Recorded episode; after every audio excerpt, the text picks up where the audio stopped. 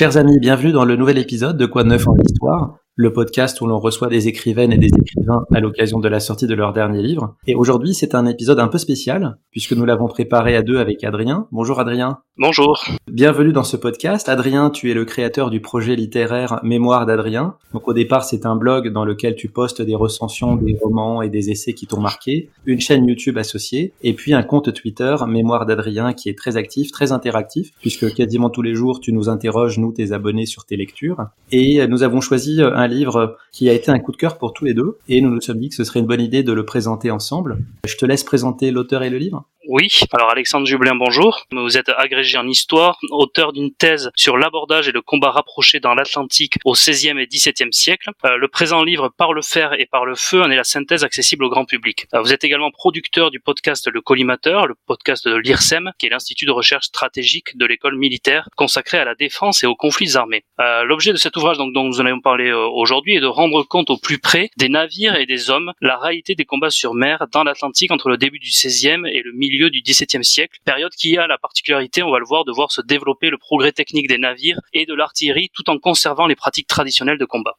Alexandre, ce, livre, euh, Adrien l'a dit, traite du combat dans l'Atlantique au XVIe, XVIIe siècle. Au début de cette période, la puissance maritime dominante, c'est l'Espagne, et suivie, euh, mais dans le désordre, de l'Angleterre, de la France, des Pays-Bas et du Portugal. Ces nations euh, sont européennes, elles sont présentes aussi en Méditerranée. Pourquoi est-ce que vous avez choisi de ne pas traiter du combat en Méditerranée? Est-ce qu'il est fondamentalement différent du combat dans l'Atlantique? Euh, fondamentalement différent, c'est une bonne question. essentiellement, il y a une réponse qui est assez simple, qui est qu'on trouve des galères en Méditerranée qu'on trouve peu ou pas euh, en Atlantique, ce qui fait que pour plein de raisons, ça, ça en fait un combat assez différent. Les galères, ça a la particularité de, c'est très adapté au combat en Méditerranée où il y a des vents irréguliers, des côtes assez incertaines aussi, donc ça donne beaucoup de maniabilité et en même temps une certaine vitesse quand euh, le vent est faible ou nul. Inversement, euh, dans les conditions de navigation de l'Atlantique, c'est plus compliqué parce qu'il n'y a pas besoin d'avoir tant de monde avec tant de rames pour avancer en Atlantique. Et euh, c'est par ailleurs souvent assez instable euh, pour les conditions de navigation sur l'océan. Donc il y a, y a, une vraie différence, et ça, en fait c'est une différence qui en implique plein d'autres parce que voudrais remarquer dans le livre qu'en fait l'idée c'est pas on peut pas séparer le combat de ses formes et mm. notamment de ses supports et notamment des navires qui fournissent les plateformes pour en fait l'affrontement. Dès lors, si vous voulez, en, Méditerranée, c'est un combat extrêmement particulier qui est fait beaucoup de corps à corps, en même temps aussi où on a très tôt pu incorporer l'artillerie très efficacement, parce que je peux, le dire euh, brièvement. En gros, sur une galère, vous mettez euh, un canon dans l'axe de, de la galère et en fait vous pouvez tirer très facilement à peu près où vous voulez parce que c'est très maniable. Inversement, euh, caler euh, des canons sur un, sur un navire, sur un, à voile, euh, de haut bord, etc., les navires qu'on trouve en Atlantique, c'est autrement plus compliqué, ça prend plus de temps, il y a plus de tâtonnements, d'incertitudes, et bon, il y a un moment où il faut savoir être raisonnable et pas multiplier à l'infini les, les, les, sources et euh, disons l'ambition d'une étude. Mais voilà, en gros, il y avait une logique euh, de combat très réelle, et puis par ailleurs, ça permettait aussi de donner une dimension raisonnable à ce qui était une thèse et, et qui est devenu un livre. Et donc là, on est au sortir du Moyen Âge. La période est charnière. Pourquoi? Parce que c'est le développement de l'artillerie, c'est ça? C'est le développement de l'artillerie. Oui, c'est son intégration. En fait. L'artillerie, elle est là depuis longtemps. Euh, en fait, les premiers, les premières mentions de canons sur des navires, ça, ça date du XIVe siècle. Donc c'est là depuis longtemps. En revanche, c'est au début du XVIe siècle que, de fait, on voit que ça commence à devenir vraiment intéressant on commence à être capable de développer des canons assez efficaces. On sait, par ailleurs, les navires évoluent aussi, sont de plus en plus fiables et des armes euh, qui se perfectionnent aussi. Alors moi, ce qui m'a marqué dans, votre ouvrage, c'est que dès le préambule, euh, vous avertissez euh, le, lecteur qu'il ne s'agira pas d'un livre sur la piraterie, et vous dites même qu'il s'agit d'un phénomène assez euh, assez marginal. Or, il est vrai que le, grand public connaît assez bien la, piraterie et entend également souvent parler des, corsaires, outre les navires militaires. Et du coup, je m'étais demandé, on s'était posé la question avec Hassan, est-ce que il existe une spécificité de combat menée par ces trois types d'équipage, ou est-ce qu'ils respectent un petit peu les mêmes codes d'usage, les mêmes règles lorsqu'ils s'affrontent? Ah, c'est un peu mon propos. C'est euh, alors je, je, vais le dire de manière très lapidaire. Après, je vais expliquer. C'est la piraterie, ça n'existe pas. Je vais le dire simplement. C'est pas tout à fait vrai. J'exagère un peu, mais c'est pour. Euh, je dis ça en général pour qu'on foute un peu la paix avec la, avec la, piraterie, parce que c'est tout ce que les gens en général à l'esprit. Ça, quoi, ça fait dix ans que je suis là-dessus, entre la thèse, puis la publication, etc. Franchement, je peux compter sur les doigts d'une main le nombre de gens qui m'ont pas parlé instantanément de la piraterie quand j'évoquais mon sujet de thèse. Quoi. Et le, ce qu'il y a d'intéressant là-dedans, c'est que des pirates, moi, j'en vois pas, quasiment pas, parce que la piraterie, c'est une catégorie qui est complètement chargée de fantasmes. Dès le début, dès les premières sources, les premiers euh, gens qui écrivent sur la piraterie, déjà ils mélangent euh, des pirates, des gens qui ont réellement existé et des personnages complètement fictifs. Donc en fait, il y a toujours ce, mélange entre réalité et fiction qui est là depuis les origines de la piraterie. Et bref, ça c'est le problème en soi quoi, de la catégorie, mais finalement, quand on regarde les archives, ça veut rien dire pirate. C'est pas très intéressant comme euh, catégorisation parce que qu'est-ce qu'on trouve en vérité? On trouve euh, un fait qui est très réel, qui est la violence en mer, avec euh, des catégories, une égalité plus ou moins forte. Et puis on trouve ensuite autre chose qui est pas totalement disjoint, mais relativement distinct quand même, qui est l'accusation de piraterie, qui elle est une accusation judiciaire qui, euh, en général, prend lieu une fois que les gens sont revenus à, à terre. Et c'est là que c'est intéressant, c'est qu'en fait, le monde est conscient de faire des choses plus ou moins légales en mer, et tout le monde se traite de pirate en permanence quand quelqu'un fait quelque chose qu'on n'apprécie pas. Mais ça, c'est pas une catégorie qui a, une vraie fonctionnalité, c'est-à-dire la, la, bande de pirates qui sont planqués dans une île des Caraïbes et qui détroussent absolument tout pour eux, on le trouve jamais, en fait. Et ceux qu'on désigne comme des pirates, c'est généralement des gens qui vous détroussent. Donc euh, tout ça pour dire que fonctionnellement, c'est pas quelque chose qui m'a intéressé beaucoup. Ça, ça, peut avoir une pertinence, notamment pour des périodes un peu plus tardives, surtout la course. Mais en tout cas, dans la période qui m'intéresse, 1500, 1650, c'est une qualification morale et éventuellement juridique. C'est assez peu une catégorie fonctionnelle pour expliquer le combat en mer. Vous dites également dans votre ouvrage que la plupart des combats ont lieu près des côtes, car il est effectivement moins probable que deux navires se rencontrent euh, en haute mer. Euh, Est-ce qu'on sait euh, avec quelle fréquence se produisaient ces combats pendant la période concernée, un ordre de grandeur peut-être? Et parmi l'ensemble des combats, est-ce qu'on connaît la proportion de ceux qui opposaient des navires militaires en période de guerre? Ah, c'est compliqué parce que là, vous voyez, les, deux catégories que vous venez de mobiliser, navire militaire et période de guerre, elles sont très très floues pour euh, la période. Parce que navire militaire, par exemple, un navire de la flotte des Indes, c'est-à-dire euh, ces navires qui font des allers-retours entre l'Espagne et le Nouveau Monde, est-ce que c'est des navires militaires Est-ce que c'est des navires euh, marchands? Ça, c'est compliqué. La période de guerre, en vérité, il y a des conflits et des combats en permanence, notamment entre l'Angleterre et l'Espagne, même quand la guerre est ouvertement déclarée. Mais jusque-là, il y a déjà des tensions, il y a déjà des combats, il y a déjà des affrontements, et ces affrontements, ils sont pas moins réels, ils sont pas moins importants que ceux qu'il y aura après. Moi, ce qui m'intéresse, c'est le combat en tant que tel. La fréquence à laquelle des gens se battent, bah, c'est très très très compliqué à déterminer parce que, comment dire, après des chiffres, faudrait prendre une proportion des combats, et euh, le diviser par toutes les navigations qu'il y a eu à cette époque-là. C'est très compliqué à savoir. Et déjà qu'on n'a même pas tous les récits de combat, alors euh, replacer ça oui. dans l'échelle de, de toutes les navigations de l'époque serait très compliqué. Ce qu'on peut dire, oui. c'est qu'il y a des endroits où, voilà, si, euh, dans les années 1560 ou même dans les années 1580, vous vous baladez euh, dans ce qu'on appelle les Caraïbes, quoi, au sens large. Il y a des bonnes chances que vous trouviez à un moment quelqu'un qui n'est pas exactement euh, sous la même, même bannière que vous. Ensuite, à partir de là, euh, dans combien de cas est-ce que ça finit par faire un combat Comment on dit Dans combien de cas est-ce que c'est juste deux voiles qui se croisent et qui euh, décident de s'ignorer? C'est très très difficile de, le dire. Si on parle du corpus, quoi, par exemple, moi j'ai euh, étudié une cinquantaine de combats. Alors c'est vraiment très loin d'être tous les combats de l'époque, mais sur 150 ans, moi j'ai étudié une cinquantaine de vrais gros combats. Ça se passait pas tous les jours, quoi, pas exagérer. Dans la description de la préparation au combat, il y a un point essentiel que vous soulignez, auquel on fait peut-être pas toujours euh, attention, c'est que les combats ne se déroulent que de jour. La nuit, c'est souvent un moyen d'arrêter le combat. Souvent, par exemple, pour arriver au combat, c'est plus ou moins des courses-poursuites de plusieurs jours, donc euh, évidemment, il y a la nuit au milieu. Mais en tout cas, ce qui est clair, c'est que euh, c'est pas le meilleur moment pour essayer de déclencher le combat la nuit, pour plein de raisons. Enfin, ça va du fait que, par exemple, si vous, si vous essayez de tirer un peu de loin à l'artillerie, ben, en fait, vous voyez pas trop où ça va, quoi.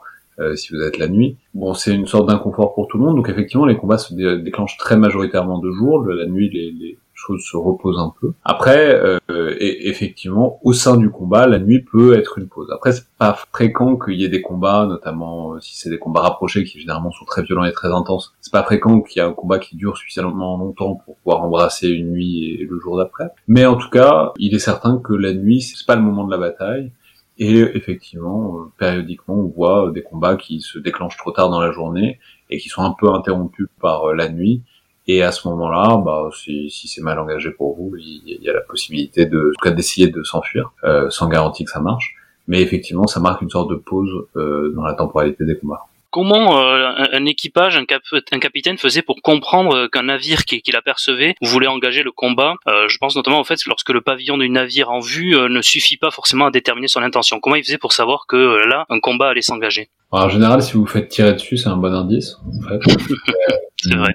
Non, je, ça dépend. Là, vous avez tout à fait raison, c'est que les navires sont pas toujours très identifiables notamment parce que c'est pas toujours euh, les drapeaux euh, de la nation cadre portent.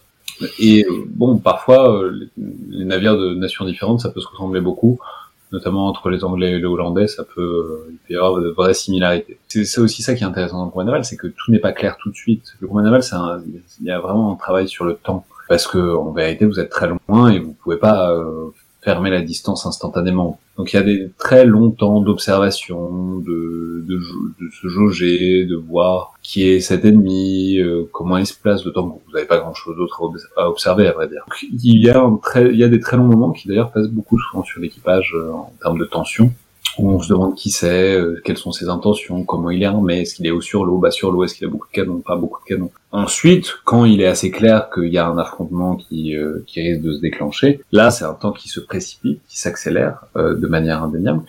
Il y a toujours une sorte d'incertitude et souvent, parfois quand il y a un drapeau, puis surtout quand, quand un autre navire est agressif, ça se voit assez facilement, il essaye de vous rattraper, il essaie de vous tirer dessus. Et à ce moment-là, c'est l'indice qu'il y a un combat naval qui risque de se profiler. Euh, moi, ce que j'ai trouvé remarquable dans, dans, votre ouvrage, c'est que euh, cette narration euh, du combat, vous avez choisi de la faire, pour reprendre votre expression, au ras du pont. Le fait que ce ne soit pas un traité d'histoire militaire, hein, mais véritablement le vécu du combat par l'équipage, ça posait le, la question des sources. Et, votre ouvrage aborde cette question des sources. C'est du coup aussi un, ouvrage sur, sur, la recherche et sur le, le travail d'historien en tant que tel. Vous dites que vous avez utilisé diverses sources, notamment espagnoles, qui ont décrit les combats. mais ces sources donnaient-elles une vision globale du combat, ou alors est-ce qu'il s'agissait d'un point de vue bien particulier à l'échelle de l'individu concerné. Et alors, vous avez dû recouper les témoignages pour avoir euh, une vue d'ensemble. Et enfin, est-ce que le fait que ce soit des, combats sur mer, ça, ça a ajouté une difficulté supplémentaire ou non, s'agissant euh, de la recherche des sources? Alors, je vais commencer par la dernière question. Oui, très clairement. Parce qu'il y a un problème, c'est qu'en mer, il n'y a pas trop de témoins, quoi. Il euh, n'y a pas trop de gens qui passent par là et qui peuvent raconter ce qui s'est passé.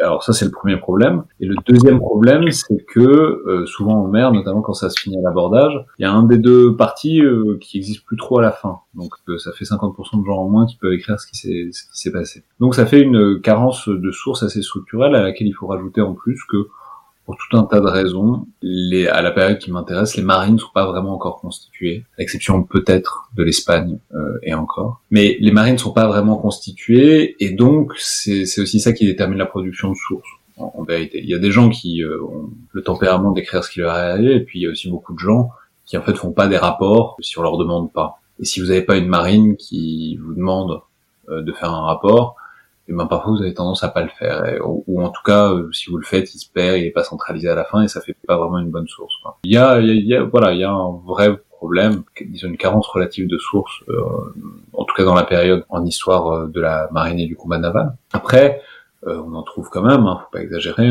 Si on les cherche on les trouve. euh, notamment en Espagne. Et effectivement, c'est des sources qui en général sont plus souvent écrites euh, par le capitaine, ou en tout cas par un officier. Parfois, s'il y a un, chapelain, un curé euh, sur le navire, c'est lui qui, qui l'écrit. Évidemment, ce sont des sources qui sont intéressées. Surtout, comme je vous l'ai dit, vu qu'ils n'ont pas d'obligation légale de produire une source, s'ils le font, c'est qu'ils ont quelque chose à faire valoir et à, à mettre en avant. Euh, si on voit beaucoup de récits, à la fin, on finit par repérer les points de croisement, le recoupement, quand la marche vers le combat s'enclenche, quand on a compris euh, l'intention du, bateau euh, ennemi, euh, la vie du navire va être chamboulée. Combien de temps on dispose pour se mettre en branle pour le combat? Est-ce que ça se compte en dizaines de minutes, en heures? Ah ça, ça dépend un peu de la situation, notamment de la situation de navigation.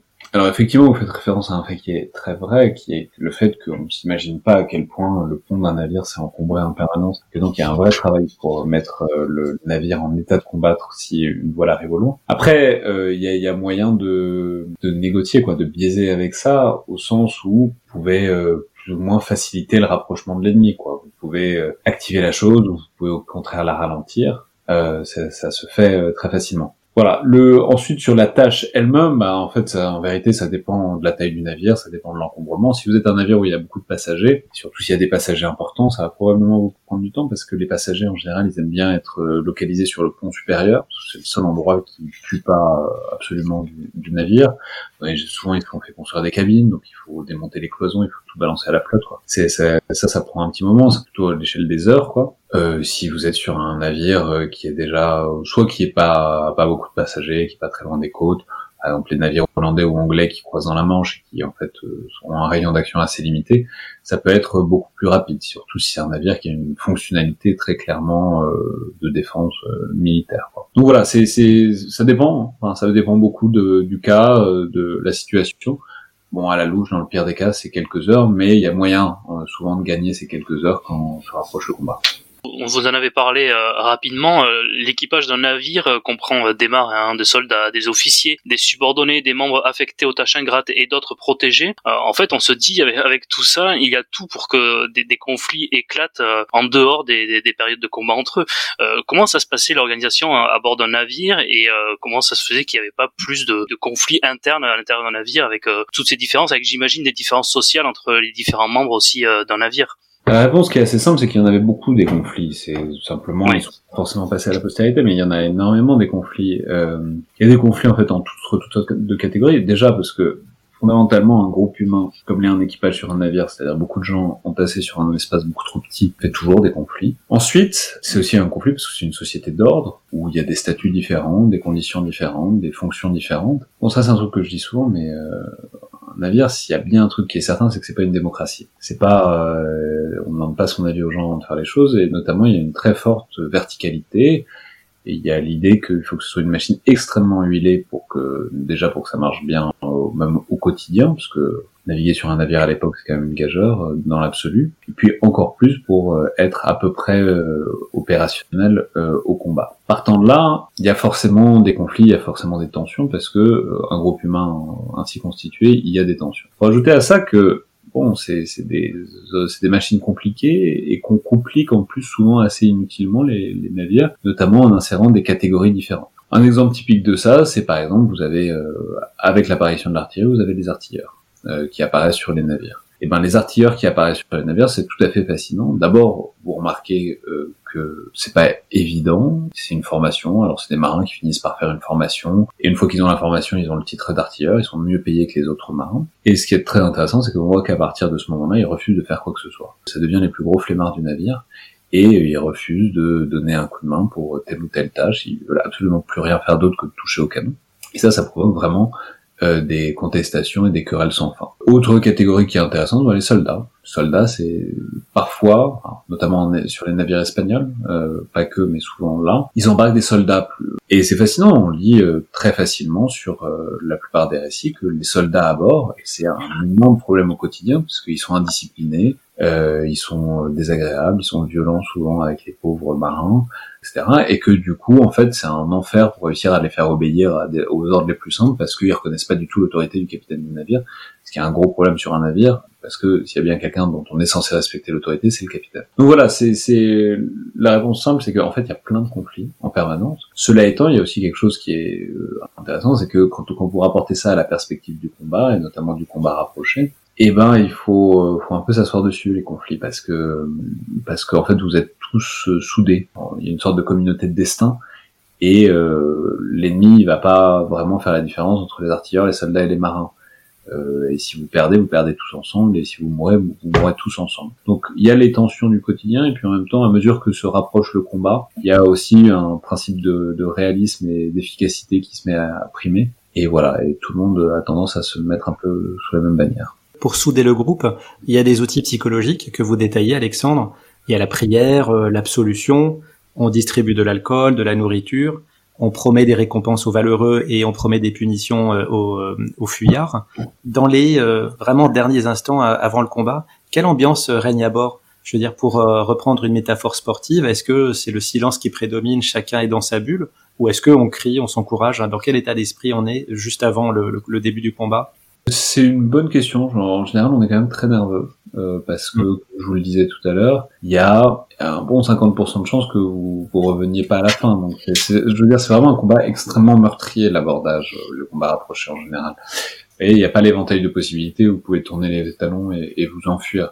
Donc tout le monde est en général très tendu. Effectivement, il y a tout un, un tas de rites, de cohésion euh, à l'échelle de l'équipage pour essayer de le préparer à l'épreuve euh, qui l'attend témoignages qu'on en a, c'est évidemment des témoignages qui manifestent une grande tension, une grande concentration, une grande piété, le désir de combattre pour le roi et pour la patrie et pour Dieu, etc.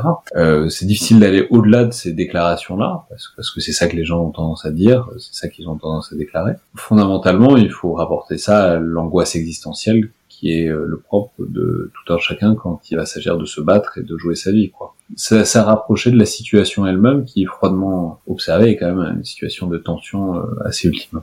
Parlons un peu du rôle de l'artillerie. Le titre du livre fait référence à un auteur espagnol, Alonso de Chavez, qui a écrit vers 1538 une phrase que vous reprenez et qui dit « Et dans le même temps, l'équipage ne cessera pas de se battre dans toutes les parties du navire et avec tous les types d'armes, combattant ainsi par le fer et par le feu. » Donc euh, aux armes blanches euh, s'ajoute l'artillerie, à la fois les, la grosse artillerie, les canons, et puis les composantes plus petites, les arquebuses, euh, les mousquets. On a tendance à voir les canons comme des armes très destructrices et qui vont changer vraiment le cours du combat. Mais en lisant le livre, en fait, on se rend compte que ce sont des armes qui sont pas fiables du tout. Ouais, c'est pas pour autant qu'elles sont pas destructrices, elles sont très destructrices. Simplement, elles sont pas fiables, on peut pas compter dessus. Enfin bon, on mesure pas tout ce, qui, pose problème dans un canon à l'époque, c'est-à-dire un canon, c'est euh, un ouvrage euh, artisanal, hein, pas du tout standardisé. On n'est pas encore à la période où on produira des canons euh, quasiment à la chaîne, tous pareils, et que donc on pourra avoir un savoir-faire assez solidifié sur comment le manipuler. et puis très fondamentalement, un canon, c'est une pièce qui est très imparfaite, déjà pour des raisons physiques, mais qui sont très claires, qui sont le fait que bah, quand vous tirez un boulet lisse depuis un tube, donc le canon euh, à lame, donc la face intérieure lisse, en fait automatiquement il va prendre un effet. Exactement comme un ballon de foot, il tournera dans un sens ou dans l'autre, mais donc, cet effet il va donc lui donner, modifier la trajectoire de manière évidente, et ça vous pouvez pas le prévoir. Ne serait-ce que pour cette raison-là, le, la précision est très limitée et elle est d'autant plus limitée que vous essayez de tirer de l'eau. Vous pouvez rajouter à tout ça toutes sortes de choses, le fait que les boulets sont pas la bonne taille, que les poudres sont de qualité très variable, etc. Bref, c'est vraiment un problème de tirer au canon de manière fiable. Et voilà, c'est ce qu'on constate. En fait, euh, qu'est-ce qu'on voit dans la période qui m'intéresse? En fait, on voit des outils qui sont neufs, que dont tout le monde comprend très bien l'intérêt, parce que c'est, vous l'avez dit, mais c'est très, destructeur un canon. Ça peut dégommer une, coque très très facilement. Donc tout le monde comprend extrêmement bien l'intérêt, et en même temps, personne réussit à les manipuler euh, de manière fiable et euh, complètement au point, ce qui fait que bah, on se retrouve avec des outils qui ont qui ont du potentiel, mais qu'on qu'on sait pas totalement exploiter. Et voilà, c'est un peu le destin de l'artillerie et la place de l'artillerie dans le combat naval que d'être écartelé entre toutes ces dimensions-là. J'emploie souvent l'expression du de la loterie, quoi. C'est un peu comme jouer à la loterie, de se servir de ces canons et, notamment s'en servir de loin. Voilà, vous pouvez gagner, vous gagner le gros lot euh, et c'est super parce que vous avez réussi à battre un adversaire de loin. Mais la plupart du temps, vous allez quand même pas gagner et du coup, il faut se préparer à un autre type de combat qui est le combat très rapproché et l'abordage. Et c'est en fait ça qui reste la forme, si ce n'est dominante, en, tout cas la forme euh, centrale du combat jusqu'au milieu, jusqu'à la deuxième moitié du XVIIe siècle, où là, voilà, le combat de loin euh, centré sur l'artillerie pourra vraiment se mettre en place. Oui, et d'ailleurs, est-ce que en outre et en plus de, de cette absence de fiabilité hein, du canon, ou même, vous le disiez tout à l'heure, euh, du comportement des, artilleurs euh, sur le navire qui veulent plus faire grand-chose, est-ce que la difficulté de l'intégration de, de l'artillerie sur les navires, elle n'est pas due au fait d'une sorte de rupture avec la tradition et la culture des, des combats sur mer? J'ai trouvé très caustique la, citation de Don Quichotte de Cervantes, mais qui le dit très bien, qui, lui voit cela un petit peu comme la, la fin de la chevalerie. L'artillerie, c'est vraiment pour lui euh, euh, le manque de panache euh, du combat. Est-ce que ça n'a pas joué également, ça n'a pas eu un poids sur, la difficile intégration de, l'artillerie? Peut-être, c'est un, lieu commun très très très très usité qui se résume pas à Cervantes, le côté ah là là, l'artillerie, ça a vraiment tué, euh, tué la chevalerie. Pas totalement faux, hein. ça, ça en fait partie, mais bon, la fin de la chevalerie, c'est un phénomène pas que militaire, c'est aussi un phénomène social et culturel plus large, et donc c'est compliqué de, de, donner une explication unique à un phénomène aussi large. Mais oui, cela étant, euh, bon, vous savez, euh, en général, sur le champ de bataille, et notamment en mer, il y a un principe de réalité assez fort, quoi. C'est, vous avez tendance à, quand il s'agit de vivre ou de mourir, bon, vous avez tendance à essayer d'un peu d'utiliser marche. Voilà, euh, à partir du milieu du XVIIe siècle, ça traumatisera personne de, de se battre essentiellement à coup de canon. On trouvera d'autres formes de noblesse, euh, d'autres formes de panache. Enfin, je veux dire, il y a un imaginaire romantique et du panache et de tout ce que vous voulez de la guerre sur mer, euh, de la guerre de ligne du XVIIIe siècle. On, réussit à trouver du panache là où il faut, quand il le faut. Sur le moment, je suis pas sûr que ça a énormément joué. En tout cas, on trouve pas vraiment d'acteurs. Cervantes raconte ce qu'il veut, mais en tout cas, dans les sources primaires, il y a des gens qui racontent des combats. Moi, j'en trouve pas beaucoup des gens qui disent que ah là là, c'est vraiment une arme de lâche, c'est terrible, il faut pas faire ça. Les vrais hommes, ils se battent à l'abordage et pas au canon. Bon, fonctionnellement, ben, j'en ai pas trouvé. Si la canonnade n'a pas mis fin au combat, à ce moment-là, il y a l'abordage. Et vous en racontez là aussi les différents aspects et dans le détail. Donc, euh, comment aborder le navire, qui doit l'aborder, à quel endroit, comment. Et puis, euh, pas le moins facile, comment progresser sur le pont ennemi. Euh, c'est un véritable concentré de pièges et comment s'y maintenir. Vous employez une comparaison pour décrire l'abordage. Vous prenez pour exemple l'attaque d'un château fort au Moyen Âge et l'abordage, c'est vraiment similaire à la création d'une brèche dans la muraille du château c'est très difficile à obtenir et vous dites que une fois qu'on y arrive, on veut tenir l'avantage à tout prix. Est-ce que c'est pour ça justement que quand on aborde, eh ben, il n'y a pas de quartier? Alors la métaphore du château fort, elle est assez constante, mais elle s'applique quasiment mieux à la période au combat naval de l'époque médiévale, parce qu'à l'époque, pour le coup, les, les, navires sont vraiment construits comme des châteaux, c'est-à-dire ils sont faits pour être le plus haut possible, le plus imprenable possible, etc. Bon, c'est à mon époque, c'est un peu moins vrai, mais il y a de vraies similitudes. Mais c'est non pas moi qui les souligne ces similitudes, c'est les sources. Hein qui le disent elles-mêmes. Nous avons une très belle source de, de John Smith, qui est quelqu'un euh, qu'on connaît plus pour ses aventures avec Pocahontas que, que pour son œuvre de traité naval, mais c'est dommage. Après, le problème, c'est qu'il est un peu mytho, donc, euh, donc il faut toujours prendre des pincettes, mais il, a, il s'est vraiment beaucoup battu à la fois sur mer et sur terre. Et lui, ce qu'il dit, bah, il dit, bah, je connais rien de plus terrifiant, en fait. Si vous reprenez l'exemple de la vache, euh, effectivement, il y a une, euh, une, ouverture quoi dans la muraille. Les défenseurs évidemment veulent pas reculer d'un pied parce que si vous reculez d'un pied, c'est la possibilité pour l'ennemi de vraiment prendre pied à l'intérieur de, de l'enceinte. Pour euh, les assaillants, il faut absolument engouffrer toutes les toutes les forces possibles là-dedans pour exploiter cette brèche avant qu'elle soit comblée. Donc voilà, il y a y a une, une sorte d'urgence et d'impossibilité de reculer parce que sinon tout est perdu, qui peut être tout à fait comparable. Mais c'est quelque chose qui est très dans le combat naval, hein, c'est le fait que bah, il faut pas reculer. Déjà parce qu'on peut pas reculer bien loin, qu'une fois que l'ennemi passe sur le pont, qu'il a vraiment pris le pont, je l'ai dit tout à l'heure, mais la fuite est impossible. Donc euh, si la fuite est impossible, si vous voulez, ça démultiplie les motivations à vraiment ne perdre aucun pouce de terrain. Euh, la particularité euh, du combat maritime, c'est qu'elle se déroule sur mer. Alors, et finalement, derrière cette lapalissade, en fait, le milieu dans lequel les acteurs évoluent joue un rôle essentiel. Euh, je pense par exemple aux fortes vagues qui peuvent gêner la, tâche des, artilleurs, mais vous insistez également particulièrement dans votre ouvrage sur l'importance du vent et le, rôle essentiel que joue l'avantage du vent dans un combat maritime. Comment vous vous décririez l'importance d'une vent lors d'une bataille en mer? Et notamment dans, l'idée, un exemple dans votre ouvrage lors de la bataille euh, de Pertuis breton où euh, il y a même un navire qui est prêt à, recevoir euh, une volée de, canons, mais vraiment pour absolument récupérer l'avantage du vent. Il est même prêt à, prendre ce risque. Ouais, c'est un des problèmes souvent de l'histoire navale. En général, c'est souvent les, gens les historiens quoi, qui font l'histoire navale, souvent ils, ils naviguent pas beaucoup. Et donc ils ont tendance à voir les combats navals aussi d'un point de vue un peu théorique, quoi, de et à oublier des choses qui sont très essentielles enfin, ça demande pas, il n'y a pas besoin d'avoir gagné le Vendée Globe pour euh, savoir ces choses-là. Hein. Il suffit d'avoir fait un tout petit peu de voile un jour, vraiment un tout petit peu. Et c'est le fait essentiellement que quand vous êtes en mer, bon bah vous vous débattez à l'intérieur du cadre qui est imposé, et le cadre qui est imposé sont les éléments qui vous l'imposent. C'est aussi pour ça que ça m'a intéressé. Hein. Ce sujet m'intéressait, c'est qu'il y a quelque chose, il y a une dimension vraiment très nautique euh, au combat à l'époque, et notamment qu'il y a quelque chose que au demeurant on trouve tout à fait dans des régates contemporaines. Hein. Ça n'a pas beaucoup changé. C'est si vous voulez euh, gagner, ben, il faut avoir l'avantage du vent. Donc, il euh, faut être au vent de l'adversaire, faut être en amont de lui euh, par rapport à l'origine du vent. Pourquoi? Bah Pour tout un tas de raisons, qui est que quand vous êtes au vent, en fait, vous avez, vous avez une position de contrôle euh, sur votre sur votre opposant, parce que c'est très facile d'aller dans le sens du vent, c'est très difficile de remonter au vent. c'est vrai aujourd'hui, c'était encore plus vrai à l'époque. Et euh, dès lors, quand vous êtes au vent, vous avez la possibilité, si vous voulez, de fondre sur votre ennemi, de, ce appelle ça abattre, et de tout de suite réduire la distance entre vous et lui. Inversement, celui qui est sous le vent, qui est en aval du vent, lui, il peut pas euh, d'un coup décider de remonter directement face au vent pour euh, créer le contact. Donc celui qui est au vent a une position de, de force, une position de contrôle, une position de, avantageuse, ce qui est très connu par euh, l'intégralité des, des, praticiens de l'époque. Hein. Mais dès lors, ça fait que, que, en fait, il y a des grandes batailles qui sont vraiment quasiment des régates hein, pour pour gagner l'avantage du vent, parce que celui qui a l'avantage du vent a une position extrêmement favorable L'autre particularité, on, en parlait tout à l'heure déjà, c'est que c'est l'impossibilité de fuir lors, d'un combat en mer. Euh, mais alors, comment se termine euh, un combat en mer euh, généralement? Est-ce que ça arrive souvent par ce que vous appelez avec euphémisme la disparition complète d'un camp?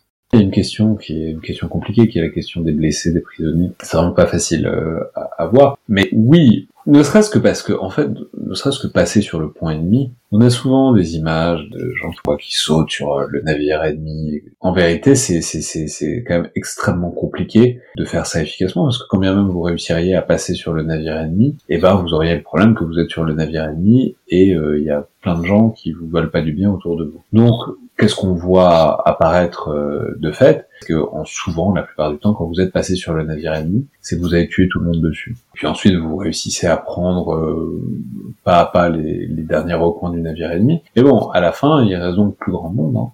Ça simplifie un peu les choses. Et puis, il peut aussi, il y a aussi évidemment des phénomènes de reddition, de prisonniers. Effectivement, c'est ça arrive. Puis ça arrive aussi assez souvent que le vainqueur ne veuille pas forcément s'encombrer des prisonniers ni du navire, et puis du coup il tue les, tue les survivants et il fout le navire. C'est aussi une bonne manière de pas se casser la tête euh, en aval du combat dans le déroulement du combat, il y a euh, véritablement euh, parfois une gestion des ressources humaines. En fait, tout le monde ne combat pas, j'ai l'impression. Il y a toujours une réserve d'hommes qui sont dans les cales, prêts à relayer les camarades fatigués ou alors blessés ou, ou décimés. Ça veut dire que pour le camp vainqueur, il y a des soldats qui ne participent pas du tout à la bataille.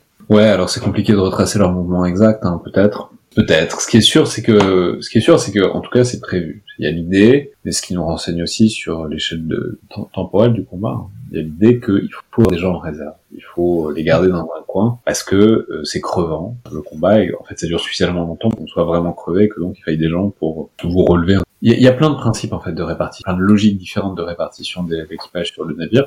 Ça, c'en est un. Garder des gens en réserve pour euh, pour reléguer euh, ceux qui sont en première ligne. On peut quand même dire que la plupart du temps, si euh, ça se passe bien, c'est-à-dire si le navire, euh, si on voit que la victoire est proche, à ce moment-là, on fait monter tout le monde sur le pont pour, terminer la chose. Mais effectivement, l'idée de base, pour assez souvent, c'est de garder des réserves humaines en cas de besoin à la fin d'un combat, après le combat, vous évoquez euh, la question du pillage, donc de la récompense des hommes ayant combattu, mais aussi euh, le sort des vaincus, comment gérer la, suite directe? Donc du coup, comment se fait cette gestion euh, du combat pour éviter de fragiliser ce mince équilibre de la victoire et que ne survienne un petit peu l'anarchie?